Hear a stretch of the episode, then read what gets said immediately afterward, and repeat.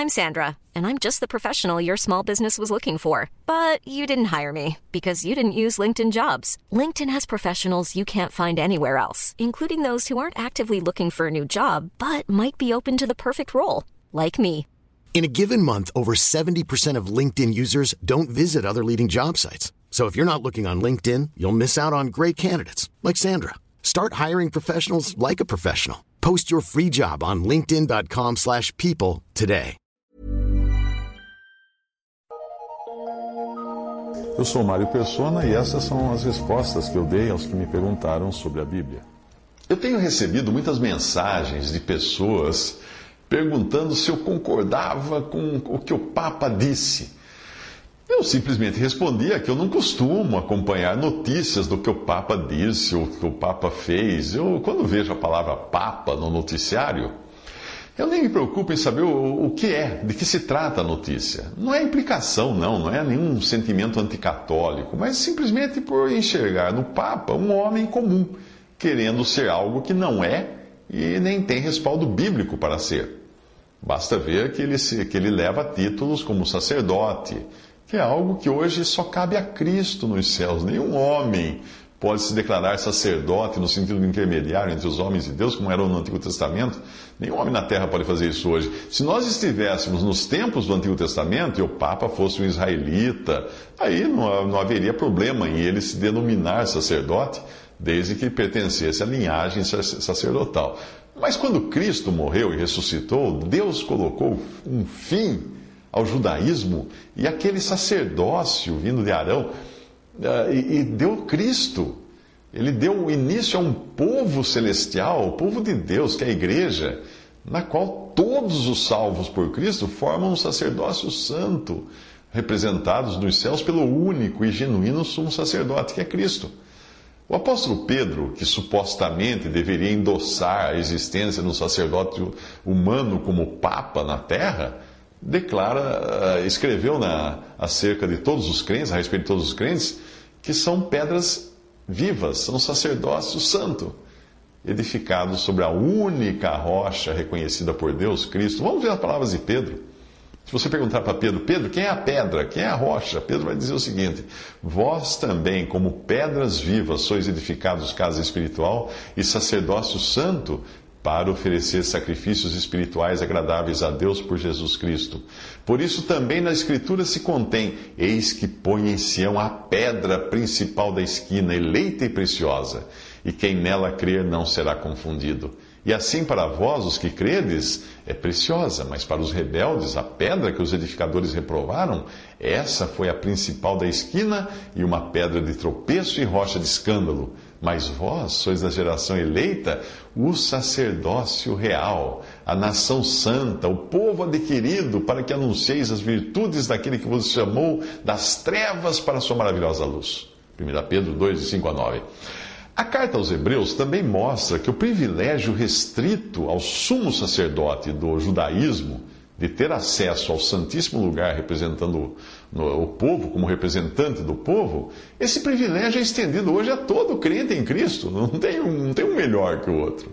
Lá diz assim: Tendo, pois, irmãos, ousadia para entrar no santuário, pelo sangue de Jesus, pelo novo e vivo caminho que ele nos consagrou, pelo véu, isto é, pela sua carne, e tendo um grande sacerdote sobre a casa de Deus, cheguemos-nos com verdadeiro coração e inteira certeza de fé, tendo os corações purificados da má consciência e o corpo lavado com água limpa. Retenhamos firmes a confissão da nossa esperança, porque fiel é o que prometeu. Isso está em Hebreus 10, 19 a 23. A mesma epístola aos Hebreus também deixa claro o privilégio que nós temos com um grande sumo sacerdote assim, que é Cristo por nós. Lá diz: Visto que temos um grande sumo sacerdote, Jesus, Filho de Deus, que penetrou nos céus, retenhamos firmemente a nossa confissão, porque não temos um sumo sacerdote que não possa compadecer-se das nossas fraquezas, porém um que, como nós, em tudo foi, foi tentado, mas sem pecado, sem a natureza do pecado.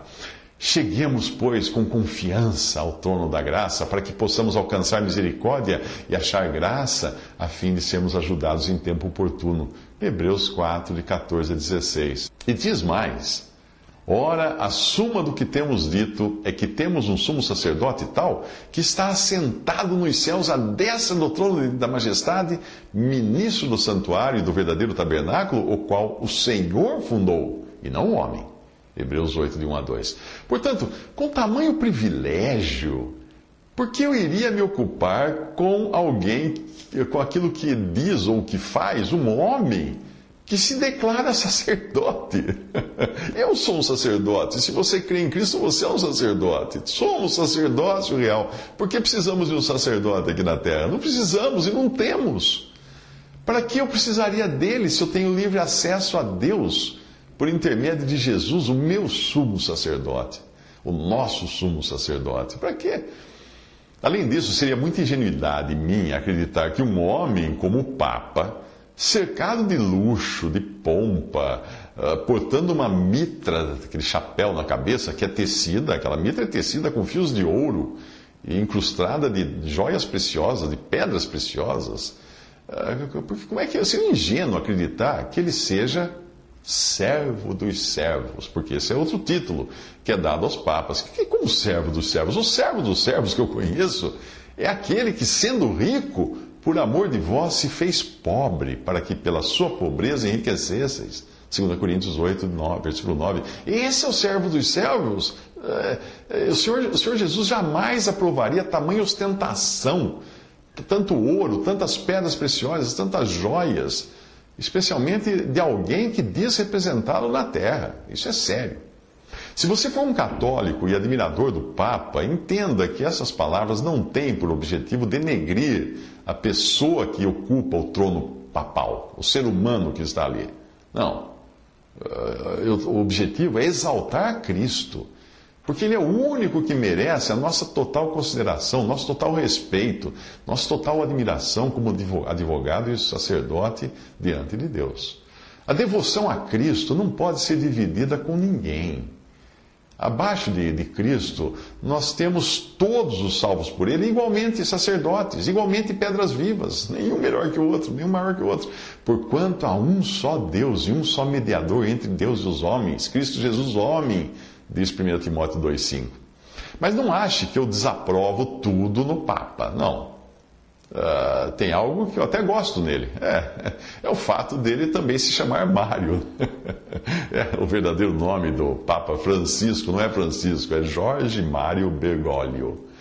Bom, uh, brincadeira à parte, outra razão de eu não me interessar por notícias que falam do Papa é que eu já faço ideia do que ele vai dizer. É, eu não sei quantos papas já apareceram naquela janelinha, mas o discurso é sempre o mesmo. Parem de fazer guerras, vamos viver em paz, oremos pelo mundo, vamos construir um mundo melhor, etc, etc. É, isso é muito bonito, seria muito bonito palavras assim se elas saíssem da boca de uma candidata a Miss que só leu O Pequeno Príncipe, mas saindo da boca de alguém que lê a Bíblia, a ideia de um mundo de paz e amor soa como delírio. Isso porque a palavra de Deus deixa muito claro que o cristão não deve esperar encontrar paz e segurança neste mundo, muito pelo contrário. O que o Senhor Jesus disse? Não cuideis que vim trazer a paz à terra. Não rogo pelo mundo, disse Jesus. Sabemos que o mundo, sabemos que somos de Deus e que todo mundo está no maligno. Pois, pois quando disserem há paz e segurança, então lhe sobrevirá repentina destruição, como as dores de parto aquela que está grávida e de modo nenhum escaparão. Tudo isso está em Mateus 10, 34, João 17, 9, 1 João 5, 19 1 Tessalonicenses 5, 3. Então, como é que alguém vai querer pensar e se iludir achando que tem conserto um mundo que está maduro para o juízo? Mas o fato de eu não concordar com a posição que o Papa ocupa, ou não me interessar pelas coisas que ele diz, não significa que eu deva sair por aí atirando pedras em católicos ou mesmo naqueles que compõem o clero romano, o clero católico romano. Eu tenho certeza absoluta de que eu vou encontrar muitos católicos salvos no céu. Não porque são católicos, mas porque creem verdadeiramente em Cristo como Salvador. Os que creem, obviamente. Eu fui um católico crente durante um ano, me converti, entrei na igreja católica, voltei para a igreja católica, eu era católico de família, né, como um brasileiro qualquer. Uh, me converti, voltei à missa, me dediquei a ajudar o padre, comecei a estudar a Bíblia, a estudar a doutrina católica, até eu descobri que não tinha nada a ver. Uh, não, não batia a Bíblia com, a, com o catecismo católico. Bom, e por que tudo isso, esse preâmbulo todo? Porque aí entra o que o Papa disse que estava todo mundo me perguntando se eu concordava com o que o Papa disse, o que, se era certo ou não, aí eu tive que procurar saber o que o Papa disse, né?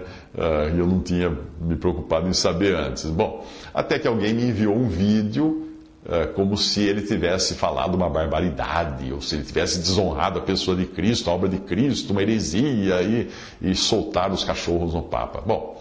Os comentários que vieram acompanhando esse vídeo eram assim: Você ouviu o Papa dizer que a cruz de Cristo foi um fracasso? Que heresia, que absurdo, etc. Bom, ok. Então vamos ver o que o Papa realmente disse.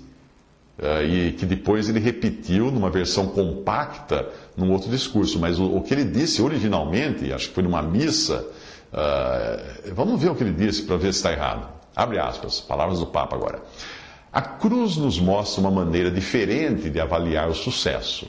A nossa ocupação é plantar sementes. Deus vê os frutos de nosso trabalho. E se às vezes os nossos esforços e trabalhos parecem fracassar e não produzir fruto, precisamos nos lembrar de que somos seguidores de Jesus. E sua vida, humanamente falando, terminou em fracasso no fracasso da cruz. Palavras de Jorge Mário Bergoglio, Bergoglio ou Papa Francisco. A razão de muitos evangélicos gritarem tanto é a mesma razão de muitos estudantes brasileiros não irem bem nas provas de redação. Ninguém mais sabe ler, ninguém mais sabe interpretar textos ou discursos como antigamente. Será que você percebeu que o Papa disse que, humanamente falando, é. Sabe o que significa humanamente falando? Ele está falando, ele está dizendo da perspectiva humana, tanto do trabalho do cristão como da obra de Cristo na cruz. Humanamente falando, terminou num fracasso a obra de Cristo na cruz, como é um fracasso a obra de qualquer cristão nesse mundo, humanamente falando. Se você dedica tanto tempo e dinheiro para levar o evangelho, como seus amigos incrédulos veem isso? Será que eles dizem, uau, que trabalho importante o Zé está fazendo? Ou será que eles dizem, o Zé é um otário, fica gastando tempo e dinheiro falando de religião para as pessoas? Pois é. Para os seus amigos, humanamente falando, você é um otário. Do ponto de vista humano, as coisas de Deus são loucura para o homem natural. E é o que dizem a palavra de Deus. Ora, o homem natural não compreende as coisas do Espírito de Deus porque lhe parecem loucura e não pode entendê-las porque elas se discernem espiritualmente. Mas o que é espiritual discerne bem tudo e ele de ninguém é discernido. 1 Coríntios 2, 14 a 15. Paulo explica que tinha sido enviado para evangelizar, para que a cruz de Cristo não se faça vã, em 1 Coríntios 1, 17. O que ele quis dizer com isso? Que a menos que uma pessoa seja evangelizada e creia no Evangelho e passe a ser nova criação, a cruz de Cristo não fará qualquer sentido para ela. Será uma coisa vã, banal, um fracasso. Será vista como derrota. Afinal, que Salvador é esse ali pregado naquela cruz, cercado por malfeitores? Que fim inglório foi esse para alguém que era esperado para libertar o povo?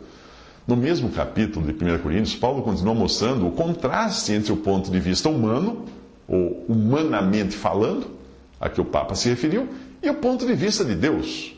Veja o que Paulo fala a respeito da cruz, porque a palavra da cruz é loucura para os que perecem, mas para nós que somos salvos é o poder de Deus.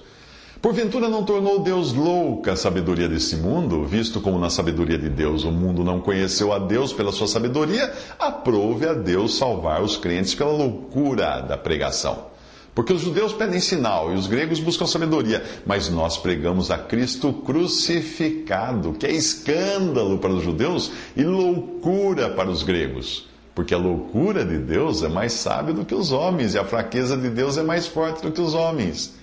Porque Deus escolheu as coisas loucas deste mundo para confundir as sábias. Deus escolheu as coisas fracas deste mundo para confundir as fortes. Deus escolheu as coisas vias deste mundo, as desprezíveis as que não são, para aniquilar as que são. 1 Coríntios 1, 18 a 28. O Papa se referiu à visão, ele estava se referindo à visão humana da cruz como fracasso. Mas ele também poderia ter dito que a cruz de Cristo é loucura, é escândalo, é fraqueza, é vil, é desprezível, porque são esses os adjetivos que Paulo usa, tanto para a mensagem da cruz como para os que creem nela. Não se esqueça de que a ideia de fracasso estava muito clara, até na mente daqueles tristes e desiludidos discípulos no caminho de Emaús, quando eles comentaram assim para o próprio Senhor, que eles não reconheceram, né? Eles disseram: Os nossos príncipes o entregaram à condenação de morte e o crucificaram, e nós esperávamos que fosse ele o que remisse a Israel. Lucas 24, de 20 a 21. Qual a visão humana que o mundo tem de Jesus? Aquela que só pode constatar pelos seus sentidos. Os homens incrédulos olham e veem um filme de Mel Gibson, e só isso. É uma parede de derrota e fracasso, só isso. Por que um crente em Jesus acharia absurda a ideia da cruz como fracasso? Como o Papa se referiu. Porque o crente enxerga o que está atrás dessa parede de fracasso. Ele enxerga com os olhos da fé, ele vê coisa, a coisa toda.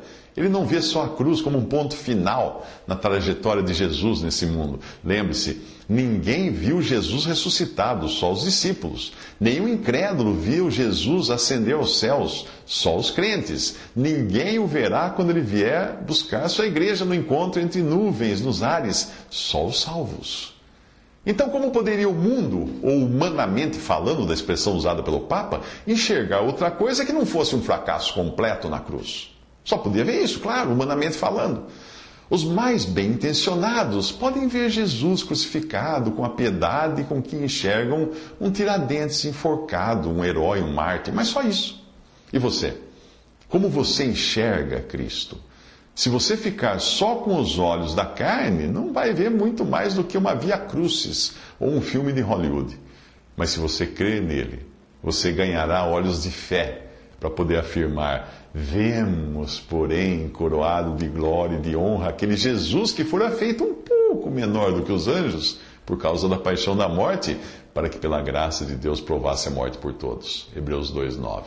Você verá que a cruz é apenas a ponta visível de um enorme iceberg, porque você terá então a certeza da ressurreição e de todo o resultado glorioso daquele homem crucificado em fraqueza e ignomínia.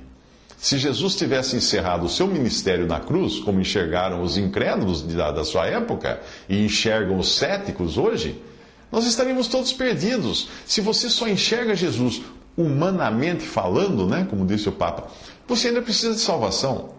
Veja essa passagem. Se não há ressurreição de mortos, também Cristo não ressuscitou. E se Cristo não ressuscitou, logo é vã a, nossa pregação e também é vã a vossa fé. E assim somos também considerados como falsas testemunhas de Deus, pois testificamos de Deus que ressuscitou a Cristo, ao qual, porém, não ressuscitou, se na verdade os mortos não ressuscitam. Porque se os mortos não ressuscitam, também Cristo não ressuscitou. E se Cristo não ressuscitou, é vã a vossa fé e ainda permaneceis nos vossos pecados. E também os que dormiram em Cristo estão perdidos. Se esperamos em Cristo só nesta vida, somos os mais miseráveis de todos os homens. 1 Coríntios 15, de 13 a 19. Visite respondi.com.br. Visite 3minutos.net.